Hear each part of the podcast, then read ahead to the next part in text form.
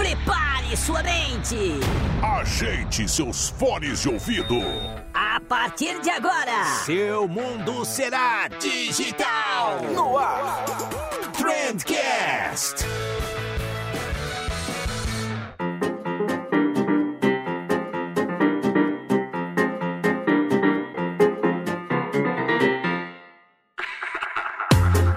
Salve, excelentíssimo ouvinte, seja muito bem-vindo ao melhor podcast sobre comunicação e negócio que você já escutou na sua vida. Eu sou Vinícius Gambetta e como tudo que é bom a gente faz em grupo, eu tô com uma bancada sensacional pra gente falar sobre leis epigramáticas. Esse nome difícil aqui que a Manu vai conseguir me definir muito bem o que, que é. A Manu tá do meu lado direito, se apresente, Manu. Na verdade, já me apresentou, né? Eu sou a Manu. Verdade. Eu caí aqui por engano, porque eu sou redatora aqui na agência T-Trend e eu achei que a gente ia falar de gramática, mas ele veio com lei epigramática. V- vamos descobrir o que é uma lei epigramática daqui a pouco. São. é- Pode falar? Não, não vou dar spoiler. Vamos passar a bola pro Matheus. Ué?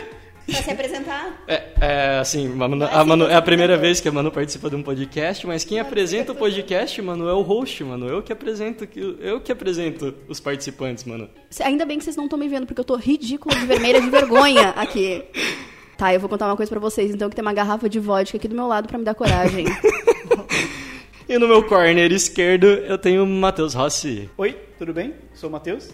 Eu já apresentei no outro podcast, mas pra quem não me conhece, sou comercial aqui da T-Trend. E pra quem te conhece Matheus. também, né? pra quem te conhece também, é um stand-up, assim.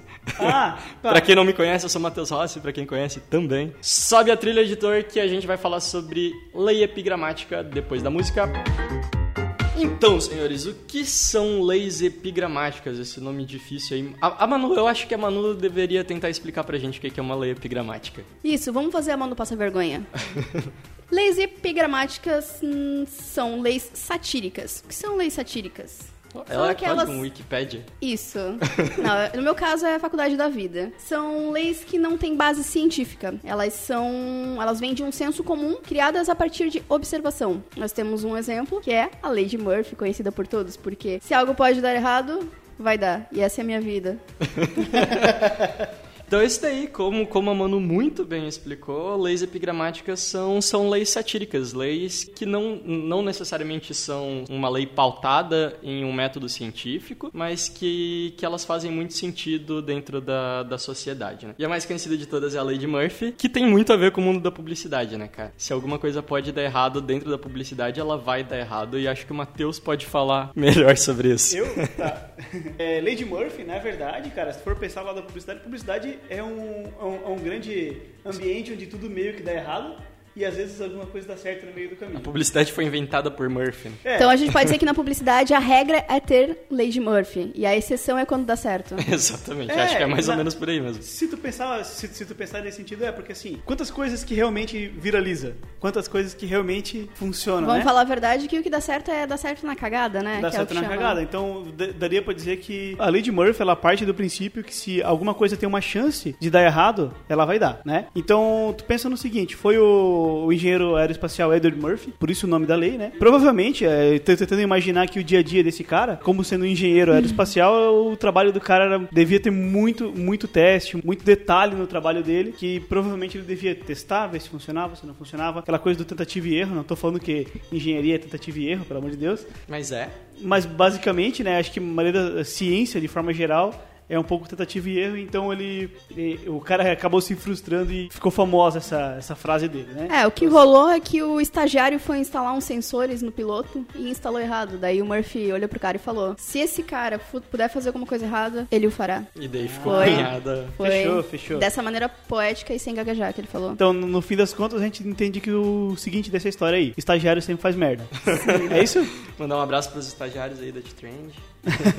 Cara, eu tenho uma história muito boa sobre Lady Murphy, que vem, vem de um pouquinho antes de vocês dois entrarem aqui na agência, né? A, a gente tinha um cliente que o sobrenome do cara era Camacho. E eu não sei porquê, cara, eu coloquei na minha cabeça que o sobrenome do cara era Camargo. E daí eu errava de Ah, vez meu em quando, várias vezes, durante a reunião mesmo, tava conversando com o cara, ia mandar e-mail pro cara, eu falava, ah, doutor Camargo, não sei o quê. Tipo, eu sempre errava o sobrenome do cara, né?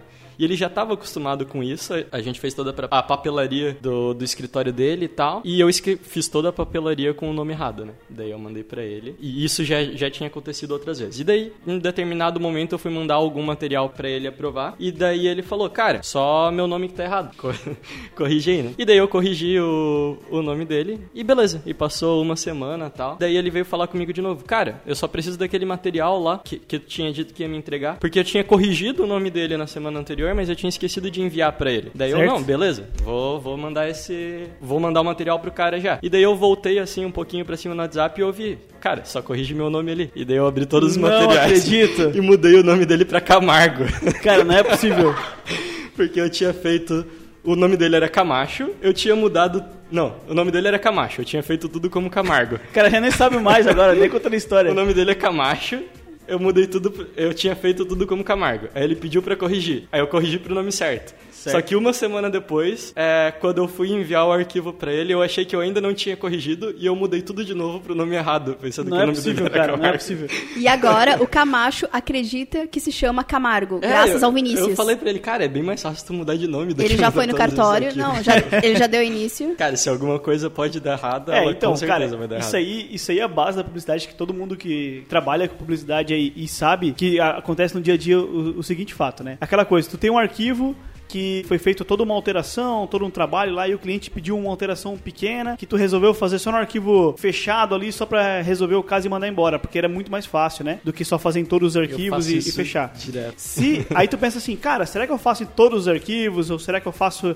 essa alteração do jeito certo que vai levar muito mais horas pra ser feita ou eu só entrego rapidinho? E aí tu parte do tu, tu parte do, do seguinte, certeza que se você fizer do jeito mais rápido, ele vai pedir uma outra alteração que você no fim das contas vai ter que fazer do jeito certo. Então, cara, uma coisa que a gente já aprendeu aqui, o Vinícius ainda reluta um pouco nesse sentido, mas a gente semana passada a gente passou por um fato parecido, lembra? Daquele verdade. material. Então, é, cara, faz a alteração do jeito certo, porque se for pra dar merda em cima disso, vai dar. A gente sempre acha que pode vencer Murphy, mas no final Murphy sempre vence. Exato. E se tu fizer certo, mesmo assim, o cliente ainda vai pedir outra alteração. alteração. Então, A gente vai falar isso daqui a pouco, mas as, lei, as alterações tendem ao infinito, né?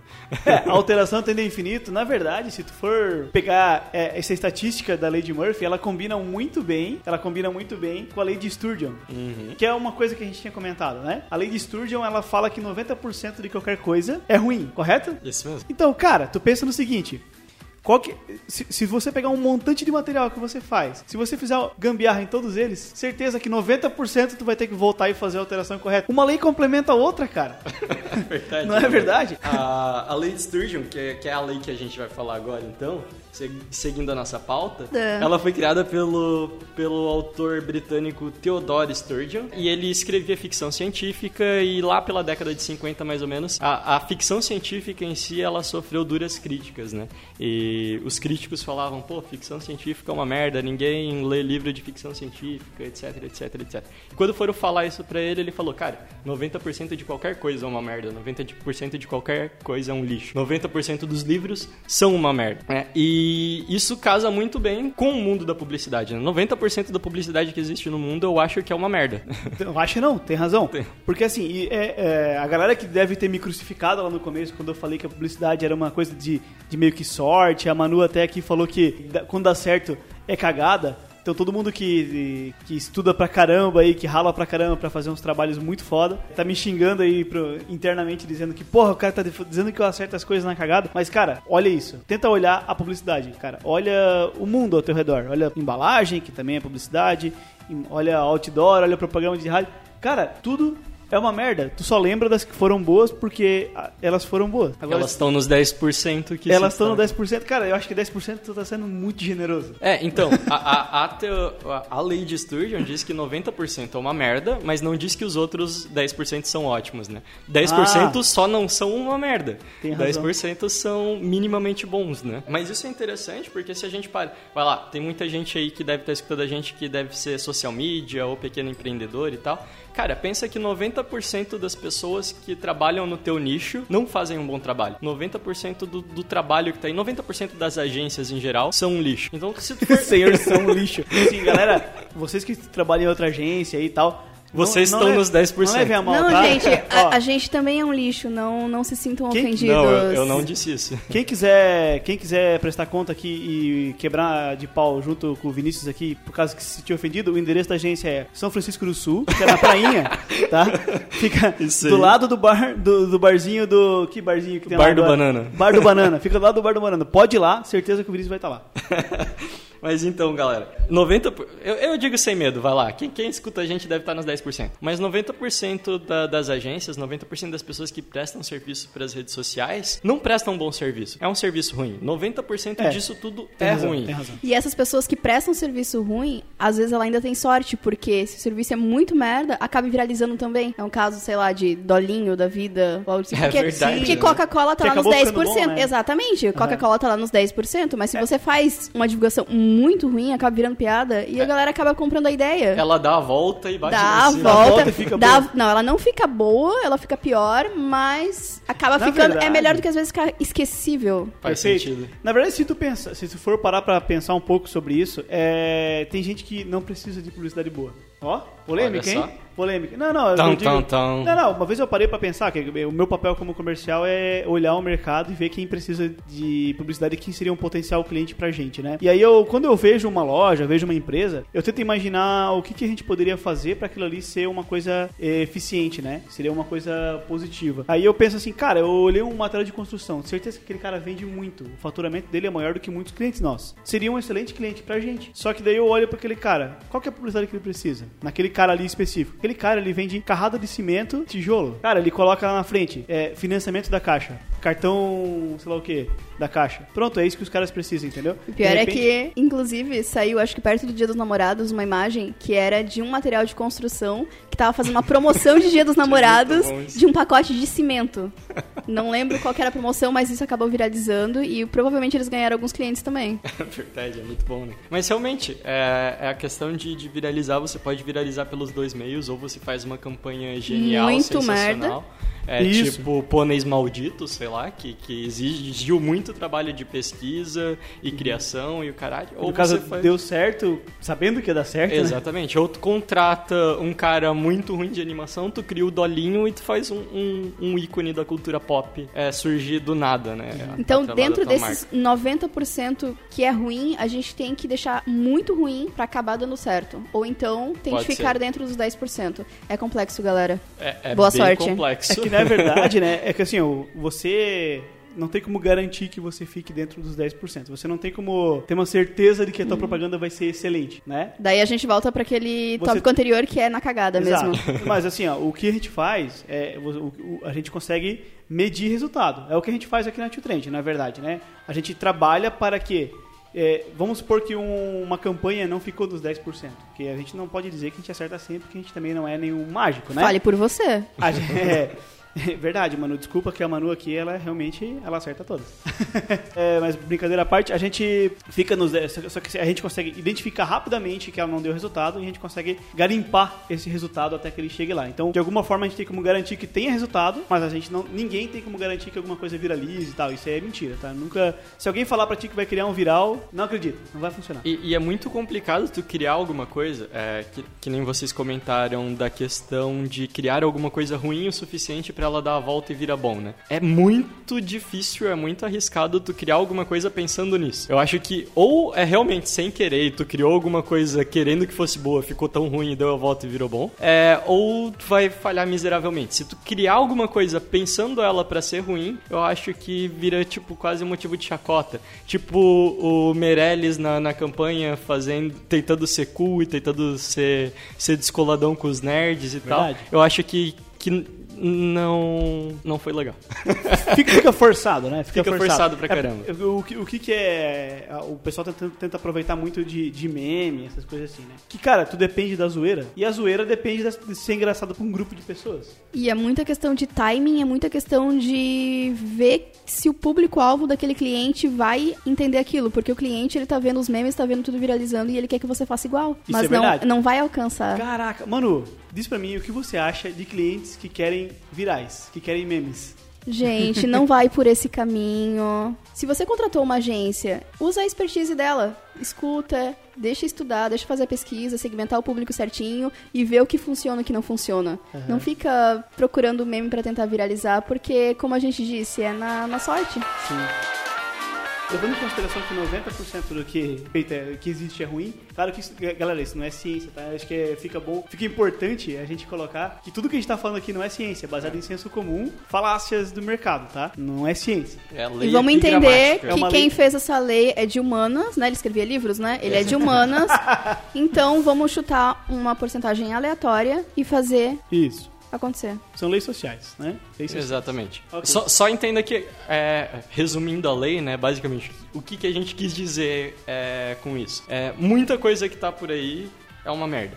Então, o padrão é ser um lixo, o padrão é ser ruim. Qualquer coisa que você faça que seja um pouquinho melhor, você já se destaca, de- você já sai desse padrão, né? Perfeito. Cara, e tu pensa no seguinte, existe muita questão do timing, né? A, a Manu tava falando agora. Então, boa, boa parte do sucesso do que é feito e tudo é o timing e o tempo que é feito e o, enfim, quão rápido a gente consegue reagir a uma situação do mercado.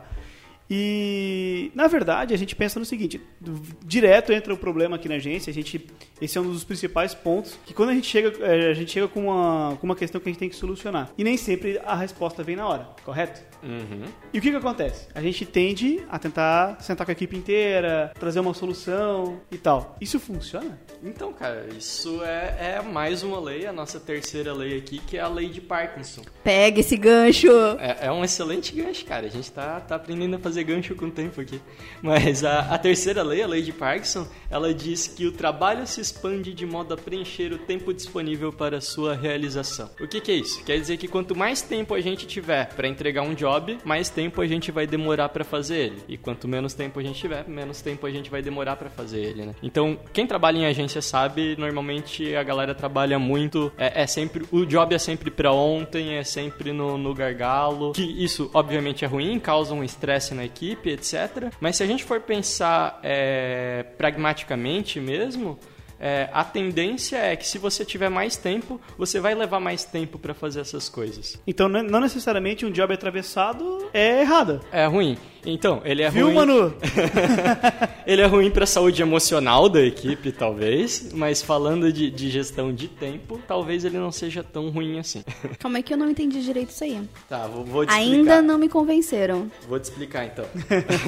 É, vamos supor que você tem que fazer um cartão de visitas. A gente tem que fazer um cartão de visitas aqui na agência. Para fazer um cartão de visitas, o designer leva 3 horas para fazer esse cartão, certo? Se ele entrar com. Se, se o prazo para esse job for de 3 semanas, ele vai levar mais tempo do que se o prazo for de um dia. E a qualidade das duas entregas vai ser equivalente. Então, se ele tiver duas semanas para entregar aquele cartão de visitas que ele vai levar 3 horas, talvez ele leve 4, 5 horas para fazer esse cartão de visita, porque ele tem mais tempo. O, o trabalho tende a se expandir pelo Ele prazo que ele tem. Procra- procrastinar mais? Talvez ele procrastine diz? mais, talvez ele simplesmente trabalhe mais devagar, porque o trabalho tende a se expandir durante o, o prazo que, que ele tem. É, se for alguma coisa que é para amanhã ou que ele tem que entregar no mesmo dia, enfim, ele tende a fazer aquilo dali mais rápido. É, novamente falando, não é legal para a saúde emocional das pessoas trabalhar em um nível de estresse elevado e tal, mas se a gente pensar que o trabalho realmente se expande e tal, e que a procrastinação acontece, etc., a gente pode talvez levar um pouquinho mais na boa esse tipo de coisa. né? Cara, eu tinha um. Eu, eu, eu tenho uma, uma historinha pra contar aqui. Eu já, eu já participei de, de alguns testes de metodologia de organização de projetos, certo? É, onde foi testado, hum, foi, foi em outro lugar antes de eu trabalhar aqui na Trend. Aqui na Trend a gente acabou tendo um, um processo de gestão de projetos muito mais apurado do que eu já vi em outros lugares. Isso é uma coisa muito legal porque a gente consegue é, identificar o que a gente tem para fazer e organizar. Então isso, a gestão do tempo aqui, a, cada vez melhor, né? A gente está cada Ainda vez tem bastante. tem bastante terreno para correr, mas assim, cara, é, no mundo publicitário, já- o, o- o publicitário ele não é um cara muito muito pragmático. Ele, normalmente ele é muito, ele é mais artista do que pragmático e eu acho isso negativo, na verdade, né? Ele tem que sentar e, e olhar. E aí entra o que eu, o que eu queria falar. Eu, já- eu já vi uma- um método de trabalho onde era colocado todos os dias na pauta da equipe, isso designer, redação, programação, tal era colocado o- um job e o número de horas que esse cara tinha que cumprir aquele job. E aí ele, por exemplo, assim, ele olhava na pauta dele, hoje eu tenho isso, isso e isso, isso vai me cumprir 7 horas de trabalho. Sei lá, era calculado mais ou menos assim, porque tem aquela margem de tempo que a pessoa não trabalha. Então o GP fazia essa distribuição e colocava. O que acontecia? O designer, ele olhava que tinha 3 horas para fazer o material e às vezes o GP, como é um cara que não tem muito conhecimento da parte de desenvolvimento e, e não, não conhece a ferramenta mesmo, ele não consegue sentir tanta a dificuldade de quanto tempo vai demorar para fazer um job. Então, assim, pode ser que um folder demore, sei lá, 10 horas para ser feito, mas pode ser que ele seja feito em duas. Depende do quanto de imagem tem para ser, pra- ser editada e quanto, quanto tipo de manipulação tem que ser feita em imagem e tal. Então, isso varia muito. E aí o designer olha- olhava na pauta, via que ele tinha 3, 4 horas para fazer o material. E ele acabava em uma hora por exemplo. Ele não pega outro job enquanto não passar o tempo daquelas horas. Ele literalmente mata aquele tempo até chegar o próximo job, até chegar a próxima hora de fazer o próximo job. E aí isso é negativo, porque assim, tu pensa assim, ah, eu tô achando que o cara é vagabundo, que o cara não quer trabalhar. Não, é inconsciente. O cara simplesmente trabalha mais devagar, olha mais o negócio, pensa, sabe, é, não, não tô falando que ele não tem que pensar duas vezes antes de fazer uma coisa, mas ele olha de uma forma, ele, ele fica com muito calmo. Ele não tem um senso de urgência, sendo que às vezes na pauta tem uma outra coisa urgente pra fazer, ou a equipe de atendimento às vezes está negando um trabalho achando que a pauta tá cheia. E aí isso pode ser prejudicial. E eu já vi o contrário. Eu já vi também uma cesta, uma lista de tarefas. Ó, tem isso aqui pra ser feito. Não importa, o prazo é tal. Aí a gente entra um pouquinho em Scrum, né? Em equipes É. autogerenciáveis e tal. Exatamente. Então e- exige um pouco da disciplina do cara pra fazer isso, né? Mas assim, é, é muito natural que se tu deixar livre pro cara que, olha, é, tem esses trabalhos aqui e tem. Todos eles são pra tal dia. Esses são pra tal dia, tal dia, tal dia. É uma sequência. E aí, cara, ele vai olhar aquele tanto de material pra ser feito e no mínimo ele vai ter um senso de urgência. Então, cara, deixar espaço em aberto pro cara fixo, pro cara fazer um trabalho, eu acho que é sempre negativo. Tendência do cara expandir. Isso acontece pra projeto que demora semanas, isso acontece pra prazo de entrega quando um comercial vende, que é meu caso. Às vezes a gente pode vender, por exemplo, sei lá, uma marca nova. E eu, como eu sei que a pauta tá muito cheia, eu dou três meses de prazo pra gente começar um trabalho. Daí o pessoal da equipe olha assim, não, isso aqui só vai ser entregue em março de 2019. Daí todo mundo fica Daí calmão. Vai começar depois, né? Vai começar mais tarde. Então, cara, o senso de urgência é complicado por causa disso. É verdade. E, cara, sabe um lugar onde, onde a lei de Parkinson se aplica melhor do que em qualquer outro? Eu acho no ambiente acadêmico. Então, cara, eu conheço muita gente Putz, aí que, que tá na faculdade e tal, e eu nunca vi um filho da mãe dizer que tá tranquilo o TCC. Cara, meu TCC tá, tá tranquilaço, terminei já, apresentei. A galera tá sempre no gás. Porra, v- vamos lá. Cara, tu tem um ano, dois anos pra fazer a porra do TCC e todo mundo fica estressado. Sim, cara, Dois meu. anos é mais do que suficiente pra tu executar qualquer tipo de trabalho, né? É, mas justamente porque as pessoas tendem a expandir esse trabalho pra fazer com que ele ocupe todo o tempo que ela tem Cara, disponível. eu já perdi a conta de quantos universitários eu deixei cabreiro, brabo comigo, sério. O cara ficou. Algumas pessoas já ficaram de mal comigo mesmo, porque eu tiro o sarro quando o cara fala que tá com o TCC muito apertado. Porque, cara, eu falo assim, cara, se tu, se tu acha que o TCC é uma merda de fazer, tu não viu a vida real, velho.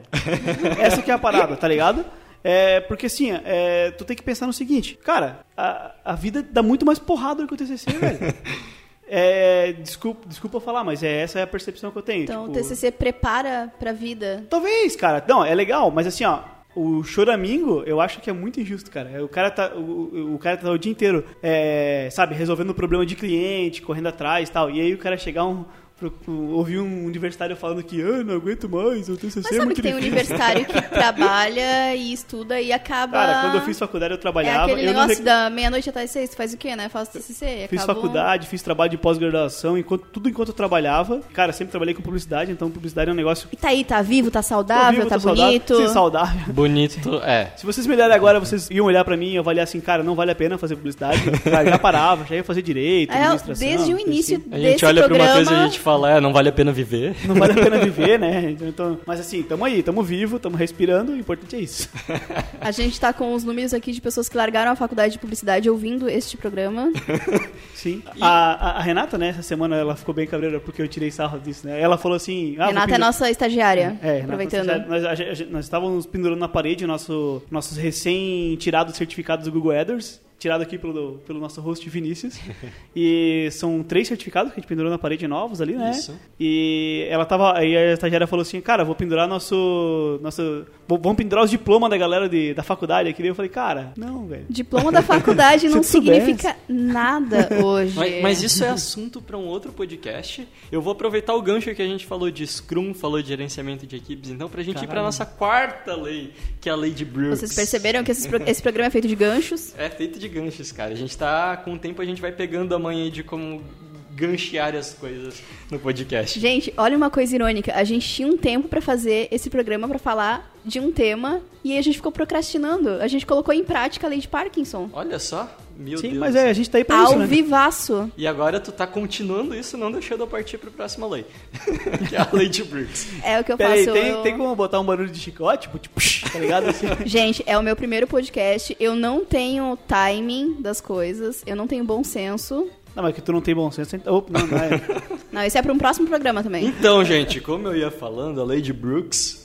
A de Brooks diz que se a gente adicionar mais pessoas em um projeto que está atrasado, isso só fará com que ele se atrase mais ainda. A de Brooks, ela foi criada pelo cientista da computação Fred Brooks em 1975. Ele disse isso num, num livro que ele publicou e até hoje, principalmente dentro da engenharia de software, da ciência da computação, é uma lei é, muito citada. Então a galera costuma dizer muito isso, principalmente empresas que trabalham com desenvolvimento de softwares, que trabalham com Scrum e equipes autogerenciáveis, onde a, a qualidade do projeto depende da qualidade de comunicação da equipe. Todo mundo diz que se você inserir mais uma pessoa em um projeto que está atrasado, aí que fode com tudo mesmo.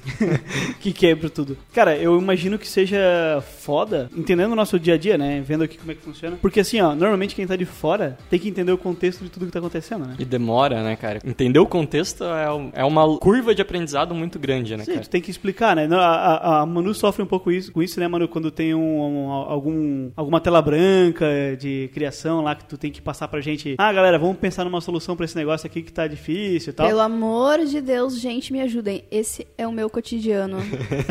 é complicado. É porque assim, daí tu acaba tendo que explicar pra todo mundo, cara, galera, vamos pensar numa solução pra essa divulgação aqui de uma parada X, uma festa lá de algum cliente nosso, por exemplo. E aí tu tá sem ideia e tal, e aí tu tem que explicar pra galera, tu fala assim, galera, vamos me ajudar aqui a fazer. Daí a gente senta junto, dá, troca aquela ideia pra tentar achar um- um- um- uma solução bacana. E aí tu acaba tendo que explicar pra todo mundo, tipo, ah, galera, vai ser assim, assim, assado, vai acontecer tal dia, vai ser pra tal público. É, a minha linha de raciocínio é, eu gosto, às vezes quando eu tô muito travada com alguma coisa, eu gosto de reunir a galera e pegar o ponto de vista de cada um pra tentar fazer um brainstorming pra ver se eles têm alguma coisa pra agregar ali no que eu tô fazendo, nos briefings. Só que pra eu finalizar o briefing, eu preciso ficar sozinha, eu não consigo fazer em grupo. Então eu pego uma palavra de cada um, eu pego as ideias que vocês tiveram, eu fico ali no meu cantinho, coloco o fone de ouvido e aí eu reorganizo sozinha, porque senão É, e o Brooks falava muito isso, e não só questão... que eu ficava sozinha? Isso, o Brooks falava. Caralho, esse cara sabia das paradas, hein? É, o Brooks falava muito isso, que quando você tem projeto atrasado, é, você retirar pessoas da equipe é mais eficiente para você resolver o problema do que você adicionar pessoas na equipe. Porque provavelmente vai entrar daí o seu projeto dentro daqueles 90% que ficaram lixo. É isso aí. Pode Ah, ser. Olha as coisas se encaixando. Então, gente, Mas isso é- também entra na questão de, por exemplo, trabalho acadêmico, que a gente, óbvio, sempre deixa pra última hora pra fazer o trabalho, pra fazer qualquer coisa. E se for em equipe é, faz metade aí, eu faço metade aqui e depois a gente junta. Acaba dando problema, né? Olha só. Acaba E, virando um ornitorrinco. Verdade. E não só é um problema a curva de aprendizado e fazer com que a pessoa entre dentro do contexto, como também existe um problema de ritmo. Então imagina que a gente tá num job pauleira, tal, muito rápido, a gente tá dentro daquele ritmo e chega alguma outra pessoa pra entrar, super na boa intenção pra tentar ajudar a gente naquilo, mas o ritmo dessa pessoa tá completamente diferente. É tipo quando tu liga putaço pra reclamar sobre alguma coisa com o cliente, tu fala: "Caramba, meu site tá fora do ar, assim, assim assado", e daí a atendente do outro lado fala: Calma, senhor, eu já vou resolver o seu problema. Ela, ela tá fora do ritmo. E aquilo irrita, aquilo estressa a equipe. E aquilo, com certeza, não ajuda para que o problema seja resolvido. Cara, faz todo sentido. E agora como eu. Se você está ouvindo aí, bata palmas pro nosso host Vinícius Gambetta. E, cara, isso explica muita coisa, porque boa parte, é, boa parte não, né? Um exagero falar isso. 90%. Não é um exagero falar isso, mas já aconteceu várias vezes aqui na agência a gente ter algum cliente que tem algum problema numa sexta-noite ou num- numa sexta-tarde mesmo, assim, que daí a pauta da equipe já tá toda carregada, tá todo mundo cheio de coisa pra fazer. Não tem mais como atravessar uma parada. E às vezes o próprio Vinícius, a Manu aqui, eles sentam e arrumam uma solução sozinho pra alguma coisa emergencial. E já aconteceu várias vezes dessa solução ser muito boa. A- Até Cara, porque se você envolve mais pessoas, Se você, envolve- a- se você a gente fosse parar e envolver equipe inteira, ia atrapalhar, ia ser e não ia sair. aquela E às solução. vezes a resposta é extremamente simples. Exatamente. E prepare-se para um gancho, porque é disso que a gente vai falar agora.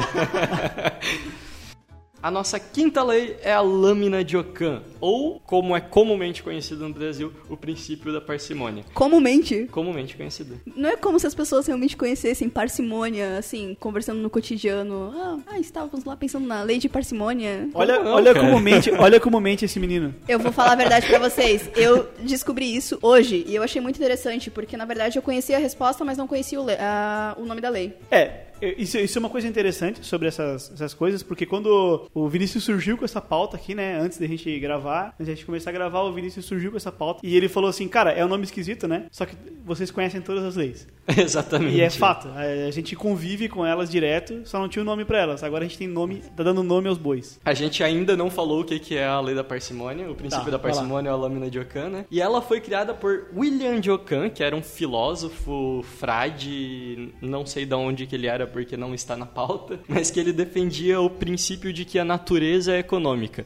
Então, tudo, é, invariavelmente, tende a ir pelo lado mais simples das coisas. Então, quando Platão e Sócrates chegavam com ideias muito mirabolantes para explicar alguma coisa, ele sempre falava: peraí, galera, coloca o pezinho no chão, que a natureza tende a ser simples. Então, a resposta mais simples tende a ser normalmente a correta. E quando a gente leva isso pro nosso cotidiano, faz sentido pra caramba, cara. Muitas vezes as pessoas tentam complicar coisas que são extremamente simples de serem resolvidas. É, eu demoro muito nos meus planejamentos, nos meus briefings, porque eu tento deixar tudo muito genial, eu tento deixar tudo muito melhor do que foi feito no, no mês anterior, por exemplo. E na verdade, às vezes, uma postagem extremamente simples, uma campanha extremamente simples tem muito mais resultado e muito mais engajamento. Então, ou então eu, tenho, eu preciso criar alguma, alguma campanha, algum evento, e aí eu fico horas pensando em alguma chamada genial, em alguma ideia muito louca, algum meme que encaixe. E, na verdade, se eu fizer uma chamada do tipo Halloween no, na casa X, É, vai no- dar certo. E as pessoas segu- vão. Elas, elas não querem pensar, elas só querem ler objetividade, ver a imagem e é isso. Exatamente. É, às vezes é um pouco difícil de mostrar isso pro cliente, né? Dele ver o valor nisso. É, mas no segundo episódio do, do podcast, no Trend Drops, sobre é, pare de vender o que o cliente quer, é, eu comentei sobre isso e a gente teve até um caso um tempo atrás na agência de um cara que ele chegou pra gente querendo um super site, um super e-commerce e tal, e ele tinha gasto 15 mil reais em outro e-commerce que ele tinha desenvolvido, nunca tinha feito uma venda e ele queria agora alguma coisa melhor que ele fosse realmente vender e tal. E cara, tudo que ele precisava era colocar o produto dele no Mercado Livre para vender. Então, ele não precisava de uma solução Perfeito. complexa, ele precisava de uma solução simples, né? É, quem assiste Masterchef escuta muito Fogaça falando, né? Que menos é mais e faz muito sentido, tanto na culinária quanto na publicidade.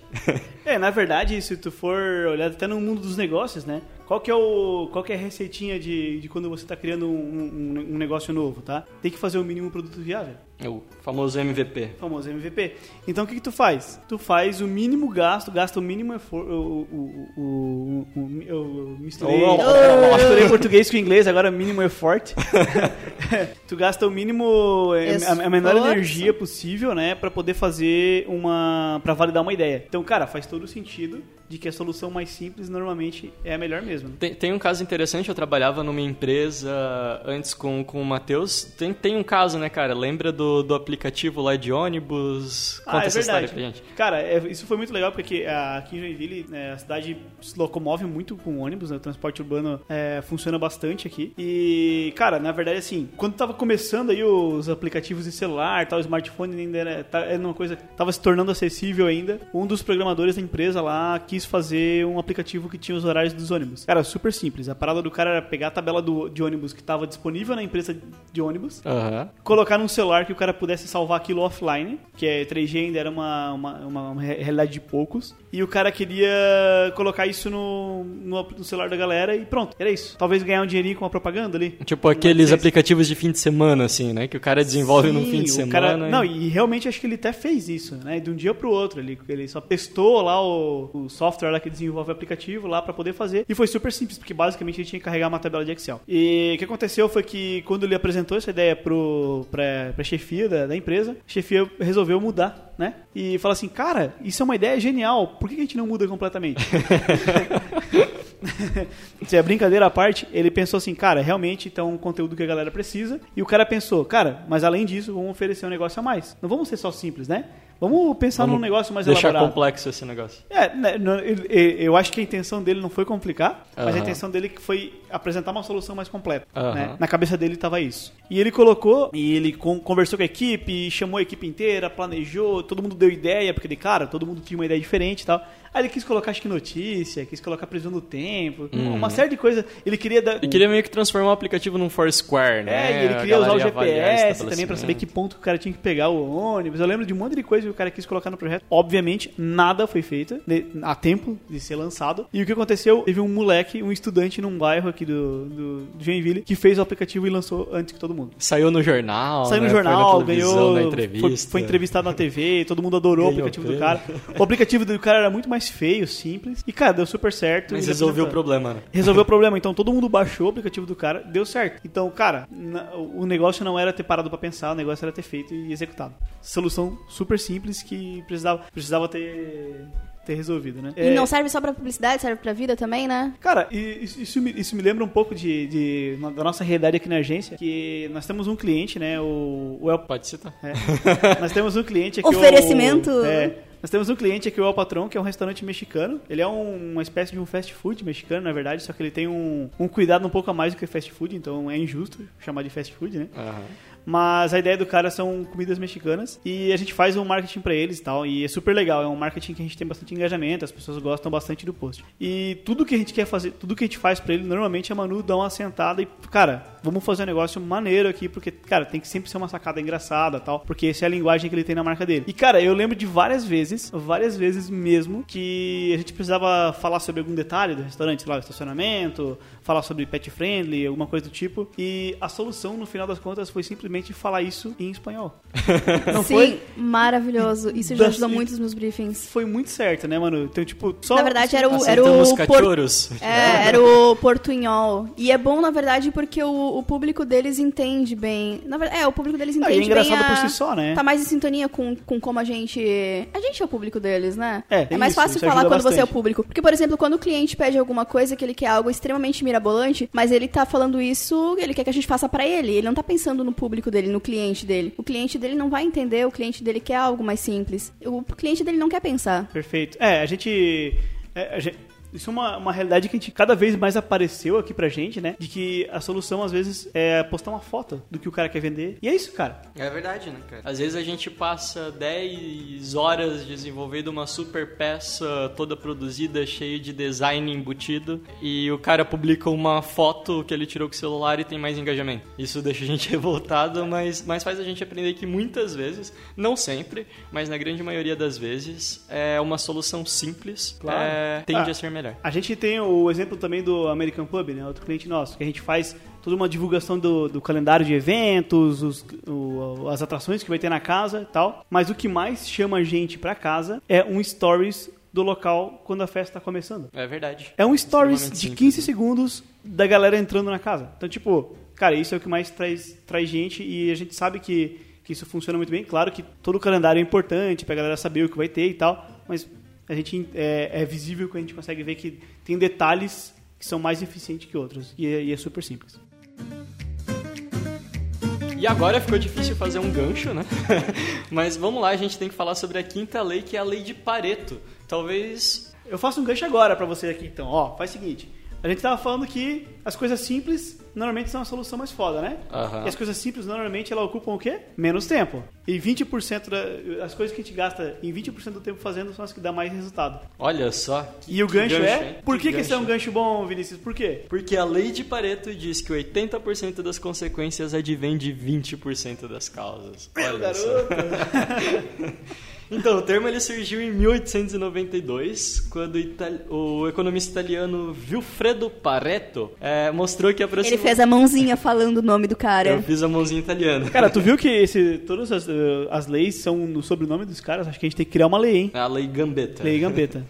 Então, o Vilfredo Pareto disse que 80% das terras na Itália pertenciam a 20% da população. Então, ele fez, é, ele utilizou-se da lei 80-20, publicando é, essa teoria num, num jornal da, da época. Né? E depois, vários outros economistas e tal começaram a aplicar dentro das finanças, dentro da, da história, dentro do marketing, enfim. E hoje a lei de Pareto é provavelmente uma das leis epigramáticas mais conhecidas aí do, do mundo, né? É isso. É isso? Não, cara, é- é, eu acho que essa, essa é uma lei muito fácil de viver, né? De, de a gente identificar. É, eu, eu sempre falo pro, pro cliente, é, acontece direto do cliente vir pra gente, vir com, a- com algum evento, com alguma, algum produto que ele vai lançar, alguma solução que ele precisa. Ele fala assim, cara, eu preciso disso pra ontem. E normalmente o pra ontem é impossível. Pra ontem, é claro, vamos supor assim, O pra pra- ontem É é impossível literalmente Pra ontem é possível, né? impossível. O pra ontem é modo de dizer, claro, mas vamos supor que ele fala assim, Matheus, hoje, é, hoje aqui é quarta-feira e eu preciso lançar esse produto na sexta. E eu preciso que seja feito isso, isso, isso, isso, isso, dá uma lista de coisas pra ser feito. E aí, obviamente, a- nem sempre a gente tem pauta disponível pra fazer tudo e a gente quer atender o cliente, correto? É, é super comum uma situação que nem essa, todo mundo que trabalha com publicidade vai se identificar. Aí, cara, o que eu sempre falo é o seguinte, cara, vamos fazer aquele 20% que causa 80% de impacto. Então, cara, quais são as coisas que mais vão impactar e mais vão dar resultado dentre essas que você me listou? A gente Boa. identifica e prioriza elas. Porque assim, por mais que, ah, vamos supor que a gente consiga fazer tudo de uma forma apertada, mas tem um risco de uma parte delas não ficar pronta. Então, cara, vamos priorizar as mais impactantes, as coisas que mais dão resultado em primeiro, pra se sobrar horário, se sobrar tempo na pauta da equipe, pra fazer tudo o resto. Então, cara, é muito notável fazer isso. Isso sempre dá certo, sempre funciona. E porque é, é simples, é uma matemática fácil de fazer. E é normal, todo projeto tem uma parte que impacta mais do que o resto. É normal. É, tem a famosa perfumaria, né? Que nem sempre impacta tanto. Perfumaria? É, perfumaria é aquela parte que tu faz assim, cara, vamos editar essa foto pra ela ficar mais bonita? Mas será que precisa editar essa foto mesmo? Será que precisa colocar É esse detalhe? aquele, aquele a mais, né? Será que É, é, precisa? às vezes a pessoa acha que tá agregando, mas na verdade não tá fazendo diferença nenhuma. Tá só tirando o alcance das, das outras que iam impactar mais. Sim, é, eu, eu, eu lembro, pô, essa semana a gente tinha uma foto de um cliente nosso, que ele tirou uma foto do espaço dele pra colocar na. pra divulgar lá um, uma, uma- uma- um produto que ele tava lançando que envolvia aquele espaço. E tinha uma- um rachadinho no chão, que a gente deu um zoom no Photoshop lá e foi dar uma limpada na imagem, deu aquela arrumada, né? Porque precisava dar aquela tratada pra deixar bonita, é, luz e cor e tal. E a gente viu que tinha um rachadinho no chão que tava difícil tirar. E a gente passou um tempo limpando aquele quadradinho, aquele é, rachadinho no chão. Quando a gente deu Ctrl Zero no Photoshop, que tu visualiza a foto inteira, o rachadinho mal aparecia na resolução que a gente ia divulgar. Cara, mas a gente passou um trabalho pra arrumar aquele rachadinho, entendeu? Esse rachadinho, com certeza ele tá fora dos 20% que causam todo o efeito. O cara gastou uma hora, sendo que poderia Exato, fazer. exato. Então, tipo, foi um tempo investido ali que não necessariamente foi o que resolveu o problema ou não que, que foi o que impactou de verdade, né? Então, cara, é muito fácil da Oi, será que ia aparecer alguém pra dizer lá, ô, e esse rachadinho aí? Então, seguindo a lei de Murphy, pode ser que sim. Mas ainda que aparecesse, essa pessoa não representaria 80% de consequência, né? Exato, a, é. A consequência é muito baixa, então... Na verdade, Esse isso é levanta ponto um da- ponto da lei muito importante, cara. A gente tem muito, a gente tem muito cliente que envolve, que mexe com um público grande, né? E se relaciona com muitas. Nossos clientes têm muitos clientes, né? Uhum. Normalmente são um público bem grande. É difícil os clientes que são que é mais pontual. A gente mexe muito com cliente que tem balcão, porta aberta, né? Acontece invariavelmente de ter uma reclamação, de ter uma avaliação negativa em alguma rede social ou até algum feedback negativo de algum cliente deles. E normalmente o cara pira. O cara entra em loop porque o cara quer, quer atender o cliente bem. Mas uma uma coisa que eu digo, eu na, na, na ponta, né, no relacionamento com o cliente aqui, eu sempre penso nisso também. O cara fala, cara, olha quantos comentários positivos e quantas avaliações positivas você tem. Não vai ser esse cara que vai derrubar teu negócio. Então calma, relaxa. Vamos pensar em como responder ele sim, positivamente, mas não entre em loop, cara. Até porque a lei de Pareto ela diz outras duas coisas. Manda. Ela diz que 20% dos teus clientes são responsáveis por 80% do teu lucro. Então tu tem um bar, na teoria, aqueles 20% mais ativos, mais fiéis, que mais consomem com ticket médio mais alto, eles são responsáveis por 80% do teu lucro. Então tu não precisa ter um, um, um acervo muito grande, uma rotatividade muito grande de clientes, porque aquele teu público mais fiel, ele é responsável pela grande parcela, Legal. pela grande fatia da, da, da conta final, né? E outra coisa que a lei de Pareto diz que é muito bacana é que 20% das pessoas topariam pagar mais pelo teu produto ou serviço. Então, é, se você pega um avião, por exemplo, tem, tem um avião, a classe animal, a classe econômica, 20% da, da classe econômica é destinado à business class, a classe executiva, e 20% da classe executiva é destinado à primeira classe. Então, justamente porque eles partem do pressuposto que 20% das pessoas topariam pagar mais. É, se vocês forem pensar, é a estratégia básica do McDonald's oferecer a batata frita por, é, grande por mais um real. Então, em geral, aí mais ou menos uns 20% das pessoas compram a batata frita por mais um real. E aumenta o faturamento. Exatamente. Mas só o fato de você lembrar de oferecer para o cliente alguma coisa a mais já coloca ele dentro desses. Já pode colocar ele dentro desses 20%, né? Então pode ser que você esteja perdendo 20% das suas vendas só porque você esquece de perguntar para o cliente se ele quer pagar mais, se ele quer comprar alguma coisa mais. Cara, muito né? interessante isso, porque assim, a gente tem um cliente aqui que ele tem um mix de produto bem homogêneo, vamos dizer assim. Uhum. E ele lançou um produto um pouco mais caro. E ele ficou preocupado que o produto que ele lançou mais caro não tinha a mesma performance que os Não outros vai produtos. ter, né? Não vai ter. Então a gente pensou no seguinte, é, isso encaixa muito com o que tu tá falando. Existe uma galera que vai estar disposta a pagar um pouco mais, que, que até pode representar um faturamento maior, pode representar uma maior parte do faturamento para ele, mas não necessariamente vai ser o produto que mais vende. Ele pode ser só o que dá mais lucro, o que dá mais faturamento. Então vale a pena testar. né? Exatamente. Vale a pena oferecer para o cliente. Lembrar ele que talvez ele possa gastar mais. Né? E, e 20% do, dos nossos clientes são responsáveis por 80% do nosso tempo aqui, será? São. E 80% das alterações vem de 20% dos nossos clientes. Com certeza absoluta. Eu tô só rindo de nervoso aqui. Então é isso, as leis epigramáticas reais que a gente tinha já foram. A gente separou aqui algumas leis epigramáticas que não necessariamente existem, não estão no, no conhecimento geral da nação. Mas a gente vai fazer existir hoje. Mas a gente vai fazer existir hoje e vocês podem colocar nossos sobrenomes aqui. Então, Matheus Rossi, eh, Manuela Soares e Vinícius Gambetta. Batizem essas leis com os nossos nomes que a gente vai citar algumas leis epigramáticas da publicidade. Vamos lá, qual que é a primeira lei, mano? Ele falou isso pra mim porque eu sou responsável pelos briefings. A lei é: nunca é tão fácil quanto parece ao ler o briefing. Cara, eu acho que essa é uma da- das mais verdadeiras possíveis, né, cara? Nunca vai ser Sim. tão fácil. E eu acho que tem uma, uma etapa a mais dessa lei aí. Porque assim, eu, eu, eu, eu quando eu vendo um projeto pro cliente, quando ele me explica, não tem noção como que é fácil na hora explica. Parece sempre muito Cara, fácil. é né, lindo, é maravilhoso. Aí eu gero o briefing, daí eu falo assim, ops.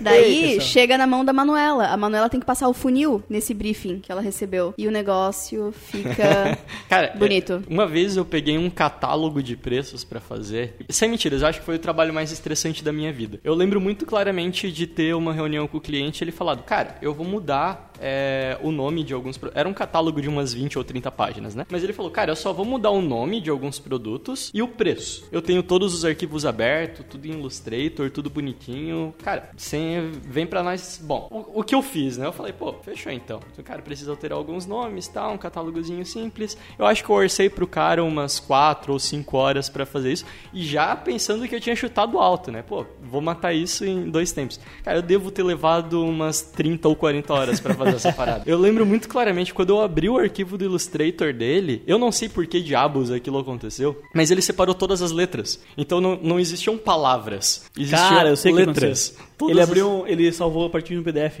Pode ser, e depois ele converteu no Sim. Illustrator de volta. Isso entra daí na lei epigramática, né? Porque é gramática. Ah, meu Ah, Deus. não acredito.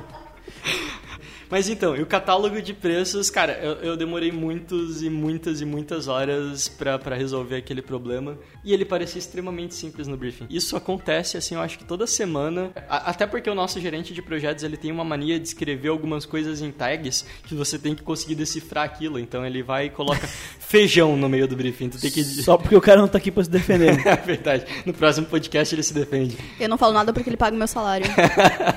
Mas em geral é, é mais ou menos isso, pessoal. Nunca é tão fácil quanto parece eu ler o briefing. E a segunda lei epigramática da publicidade, Matheus, conta aí pra gente qual que é. Cara, o post. é, isso aí vai da. É, é é a lei da pa- parcimônia, né? A lei da parcimônia que é da mais simples, né? É a lei da parcimônia. Cara, o post que você levou horas pra fazer nunca vai ter um engajamento bom. Isso é bastante verdade também. Eu acho que é muito um problema da internet, né, cara? Às vezes a gente tem uma expectativa muito grande com o post. Então a gente vai lá, a gente, pô, é, envolveu toda a equipe pra fazer aquele negócio, briefing, designer, planejamento, tal, tal, tal. Foi lá, publicou, primeiro comentário, o cara vai lá e comenta. Lixo. Né? Cara, Ele já ferrou com todo o nosso trabalho. Rola né, muito. E assim, acho que eu, eu- eu diria que nem a gente tem a expectativa tão grande. O cliente cria uma expectativa grande no post, né? Porque assim, não, eu imagina... pessoalmente eu crio expectativa, porque eu, eu Claro. vejo, eu vejo como Você é um filhos. é um filhinho A- a gente são meus o filhos. melhor do mundo, né? Exatamente. E eu fico ansiosa, eu pensando, isso aqui vai bombar. Que Hum. ideia genial. E não acontece. Aí você vai lá, posta o negócio mais ridículo possível, aquele que tu pensa, pelo amor de Deus, que não viralize e tem 500 mil curtidas. E eu vou falar a verdade. Aí eu vou lá, eu dou like, com várias reações diferentes, diferentes. E aí eu marco as pessoas e eu peço para as outras pessoas aqui da agência, galera, vai lá, comente nesse post aqui pra aumentar o engajamento, porque ele tá muito bom e as pessoas não estão valorizando. Mano, tu tá, tá contando nossos segredos aí. Pro, Tu tá mendigando, tá mendigando like, é isso mesmo? Sim, É biscoiteira. galera, Mas se a gente não curte o nosso próprio post, quem é que vai curtir, né? é verdade. é verdade. Minha mãe curte. E a terceira lei da publicidade, cara, essa mais do que eu nunca vou pedir pra Manu ler, porque eu acho que Ai. tem tudo a ver com ela. Gente, ninguém lê a descrição. Essa é a terceira lei. Eu sou redatora, eu sou responsável pelas descrições, pelos textos aqui. E eu fico. Pode falar palavrão, né? Eu fico puta da cara que ninguém lê a descrição. É incrível, porque assim, é, vou dar o exemplo do Facebook. O Facebook ele tem muito mais engajamento quando a gente coloca só imagem. Ele dá uma regra lá de 20% de texto na imagem. Então a gente coloca o mínimo possível e aí todas as informações Relevantes? relevantes elas vão na descrição. Então, é, horário de atendimento, qual a promoção, é, endereço, tudo vai na promoção. Então eu posso colocar lá, aberto, de terça a domingo, a partir das 18 horas. E vai ter alguém que vai comentar. Abre na segunda-feira? É o mais E eu faço o clássico, que né? com uma pessoa dessa? Ninguém lê a descrição, cara. Cara, Inclusive, o cliente eu, fala que ninguém lê a descrição, né? O cliente fala, é verdade. eu, eu acho que o, a descrição do Facebook ou do Instagram é tipo a redação do Enem, que tu pode colocar uma receita de miojo no meio, completamente fora de contexto, assim, e ninguém vai ligar pra aquilo, Não, ninguém vai aí perceber. que tá, porque a- é a lei de Murphy daí já entra. Porque se eu colocar um- uma receita de miojo ali pra zoar, já que ninguém lê mesmo, então eu vou zoar isso aqui, aí vai ter alguém que vai ler. E aí vai ter, vai ter alguém que vai xingar lá e vai escrever lixo no comentário. Cara, então vocês estão dizendo que a internet basicamente é um local onde as pessoas ficam esperando pra escrever lixo? É verdade, cara. Não, a gente tá acho querendo que dizer que quem trabalha na área de publicidade e marketing não vai ser feliz. em nenhum momento. Destruindo sonhos. Estamos destruindo sonhos. Quero Vamos dizer, quero dizer pra vocês que nada do que a gente fala aqui tem a ver com a nossa vida real. Isso aqui é só um É programa verdade, de é humor. tudo, tudo uma maravilha. É, é um humor um pouco. todo, todo humor tem um pingo de verdade ali, né? Eita. Mas, enfim, vamos lá. Quarta e última lei da publicidade que a gente inventou aqui. O número de alterações é exponencial ao número de envolvidos no projeto. Esse eu acho que a gente, é, principalmente eu e o Matheus, a gente lida mais com o cliente final e tal. E, cara, isso a gente sabe que é muito verdade, né? Quanto mais envolvidos tiver no grupo do WhatsApp, mais alteração vai ter a parada. Quanto mais gente envolvida dentro da agência, mais alteração vai ter. Exato. Quanto É, mais pessoas, mais alteração. Cara, na verdade, assim, ó, o que tu pensa no o, o que tu pensa sobre isso é o seguinte: o cliente às vezes eles pedem uma alteração e aí porque ele quer, não porque precisa. Ele ligado? quer sentir que ele contribuiu, né? É, ou ele sentiu contribuiu, ou ele quer, ou ele coloca um gosto pessoal ali na, na, na- peça e tal. E cara, quando a gente. Normalmente quando a gente cria uma peça, a gente cria pensando em como trazer aquilo da melhor forma possível. Cara, não tô dizendo que todas as alterações são assim. Existe alteração boa, existe ideia que o cliente manda que é boa também. Afinal o cara entende do negócio dele e sabe do que ele tá falando. Só que assim, normalmente é, rola um gosto, rola uma- um gosto pessoal ali em cima de um post ou de, ou de alguma ação publicitária. E aí muda. Aí não fica bom, porque não fala, não passa a mensagem. Daí muda de novo. Daí piora. Daí muda de novo. Daí piora. E aí começa, sabe, bugar tudo. Porque assim, o cara manda pro tio dele, aí manda pro cara do financeiro, daí manda pro nutricionista da, Cada da um vai empresa. um pitaco diferente. Cada um dá um pitaco diferente e aí começa a virar um bolo de neve. Cara, e cara, por experiência própria, normalmente volta pra alternativa 1.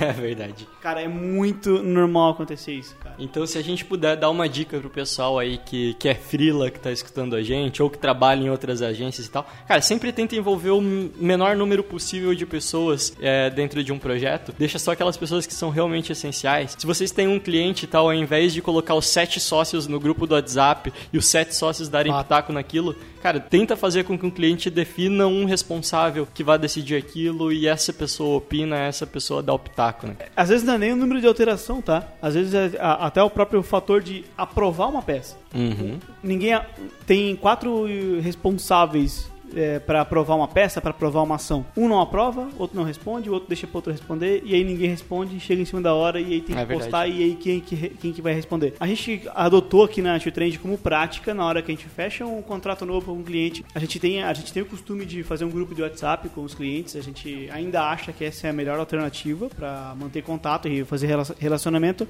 mas é, normalmente a gente pede, cara, quem que vai dar a voz final? A gente Hum, Ter um pergunta. responsável. A gente olha pro cliente e fala assim, beleza, nós fechamos aqui contigo, que é o dono da empresa, nós fechamos aqui contigo, que é o comercial, que é o compras. Mas quem que vai ser o cara que vai responder pelo marketing da empresa X? Aí ele fala assim, vai ser fulano, beleza. A, a palavra final vai ser desse cara. Se ele quiser discutir internamente, se ele quiser repassar para outras pessoas porque ele não tem certeza de alguma informação, vai ser um problema dele internamente com a empresa. Não vai ser um problema do marketing daí. Mas aí a gente sempre diz pro cara, ó, coloca alguém que tem o poder de decisão, que vai dar a palavra final, que vai ser isso. Normalmente dá certo. Os clientes que mais dão certo com a gente são os que confiam no que a gente tá fazendo. Olha só, agora se vende, dá o nosso WhatsApp aí. O WhatsApp pode entrar ali, meia mole, meia não. É, o, normalmente os clientes que. Isso é, falo, não estou falando aqui por, por querer vender a, a, a ideia da Tio Trend aqui, o nosso trabalho, mas isso é fato, né? Todos os clientes que confiam mais no que a gente está fazendo, que falam assim, cara, tá aqui, tá aqui, faz isso, divulga isso pra mim, a gente manda a peça, o cara aprova, a gente coloca no ar. Normalmente, esses são os que dão mais certo, são os que têm mais engajamento post, são os que vai mais longe. Não porque a gente acerta sempre de primeira, mas é porque normalmente o post não perde o objetivo dele. E até porque se a gente gasta menos horas fazendo alterações ou adaptações que a galera fica pedindo, essas horas a gente pode gastar em inteligência e pensar o negócio do cara com mais cuidado. né? Criando coisas novas, né? Porque assim, é, é- até pra a, dar até mais gosto, né? De, de fazer umas peças que aprovam mais. É e verdade. tem muita Que questão mais- de, de timing também, né? A gente não pode ficar esperando muito tempo pra ter uma aprovação. Porque Uhum. se eu soltar naquele momento, aquele vai ser o momento exato que vai conseguir atingir aquele público, que vai conseguir passar a mensagem. Sim, eu, eu acho que isso é legal, porque assim, é, não sei se vocês repararam isso, mas ultimamente os clientes têm aprendido um pouco a. a- tipo, no começo o cara altera bastante, mas depois ele começa a perceber que o que a gente está propondo tá legal e depois acaba confiando um pouco mais, né? Eu acho que essa confiança, essa confiança se constrói. Exatamente. E essas foram as leis epigramáticas da publicidade, ou que a gente tentou adaptar leis epigramáticas que já existiam para trazer elas para dentro do meio da publicidade. Espero que vocês tenham gostado e é isso. Na próxima a gente se vê na próxima quinta-feira. Se você tiver alguma sugestão para dar pra gente, pode mandar um e-mail para contato@tutrend.com.br que a gente com certeza vai ler no próximo episódio. Beleza, galera? Deem tchau aí pro pessoal. Ai, pra dar tchau? Isso, dá tchau. Galera, foi muito bom participar aqui. Eu já queria me despedir de vocês pra sempre, porque eu sei que eu não vou ser convidada de novo, tá? Então, peço desculpas pelo meu desempenho. Peçam pela Manuela, com certeza. Va- vão ter milhares de pessoas nas redes sociais pedindo pra Manuela Então, participar do próximo eu acho que a gente podia podcast. dar o nome desse podcast, em vez de ser leis epigramática, a gente podia colocar assim, hashtag peçam pela Manuela. Isso, O que tu acha? vai ser, vai ser, vai ser. É isso aí, pessoal. Valeu e até a próxima. Valeu!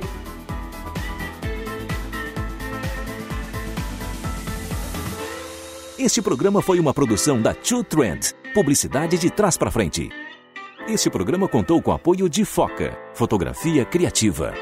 Este programa contou com apoio de Social Media Box. Esse podcast foi editado por Pedro Imparato.